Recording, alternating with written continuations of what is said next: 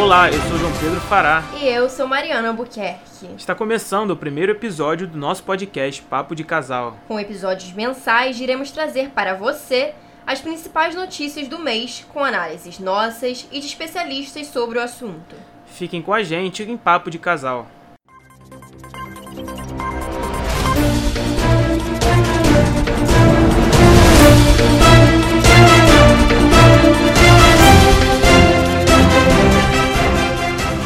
Olá, seja bem-vindo ao Papo de Casal.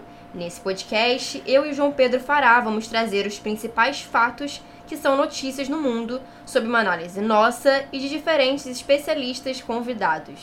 Sim, a ideia é trazer para você um episódio por mês, mas quem sabe a gente evolui para um a cada 15 dias. Lembrando que somos dois estudantes de jornalismo e não profissionais no assunto. Isso aí, João, e no episódio de hoje, o fato que virou notícia é o novo coronavírus que, de acordo com a Organização Mundial da Saúde, já pode ser considerado uma pandemia. Exatamente. Segundo a Organização Mundial da Saúde, OMS, a pandemia é declarada quando uma doença infecciosa atinge um grande número de pessoas espalhadas pelo mundo. Tá bom, João, mas como tudo isso começou? Então, Mari, a origem disso tudo foi na cidade de Wuhan, na China, no início do ano passado, em dezembro. Em 30 de janeiro, a Organização Mundial da Saúde, OMS, declarou o coronavírus como uma emergência global. E até no início desse ano, Mari, a gente nem estava se preocupando aqui no nosso território, no nosso país, com esse vírus que vem assolando agora toda a população mundial, né?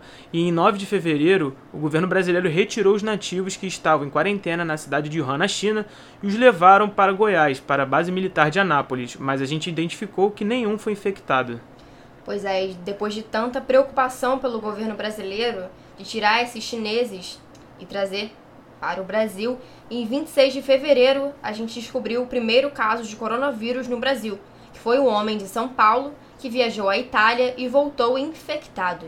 É, esse mesmo homem foi aquele que se reuniu né, com os familiares, com mais de 30 pessoas, e aí o problema se alastrou em todo o território nacional. E a gente também descobriu agora que a transmissão se tornou comunitária em São Paulo, no Rio de Janeiro, né? A Covid-19 se alastrou de uma forma que a gente não sabe mais a origem da doença. Em 11 de março de 2020, a OMS declarou o vírus uma pandemia. E os países mais afetados, além, claro, a China, que foi o país de origem desse vírus, são a Itália, Irã, Espanha e Alemanha. E a União Europeia decidiu agora o fechamento de todas as fronteiras por pelo menos um mês. Exatamente. O governador do estado do Rio de Janeiro, Wilson Witzel, suspendeu recentemente aulas das redes pública e privada, fechou bares, restaurantes e academias. O Witzel também declarou o Rio de Janeiro é, em estado de emergência.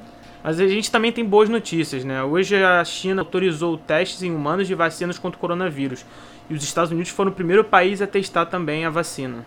E mais no governo federal, o Brasil decidiu fechar fronteiras com a Venezuela e além disso, o Palácio do Planalto vai pedir estado de calamidade público ao Congresso Nacional. Isso a gente pode ver que os poderes pelo menos estão em harmonia, né, a fim de superar esse inimigo invisível. Sim. E agora que a gente já sabe da cronologia do novo coronavírus, vamos receber algumas orientações de como se prevenir contra o COVID-19 com a doutora Ana Lúcia Albuquerque. A população ela precisa higienizar bem as mãos com água e sabão ou álcool 70%. Esse álcool 70% pode ser um álcool em gel ou álcool líquido. Cobrir sempre o nariz e a boca ao espirrar e tossir e evitar tocar no olho, no nariz ou na boca. Também é muito importante não compartilhar, não compartilhar objetos pessoais como talheres e copos e também é muito importante para as pessoas que não precisam sair de casa, que possam manter a quarentena solicitada pelo nosso Ministério da Saúde, deixando assim para os profissionais que estão na frente do combate ao Covid-19 saírem das suas residências. E vocês devem estar se perguntando como ficam os direitos dos consumidores nesse período de caos na economia e nas relações de trabalho, né? Quem explica isso pra gente é a advogada Elaine Pereira. Em relação às faltas do empregado que porventura apresente sintomas de coronavírus ou tenha que se ausentar do trabalho para realizar exames ou que fique em quarentena, temos aí a Lei 13979 de 2020, que foi editada agora, recentemente, publicada essa semana, que considera como falta justificada essa ausência, num período de até 15 dias. A questão dos filhos e parentes desse empregado, aí vai depender né, da, do bom senso do empregador.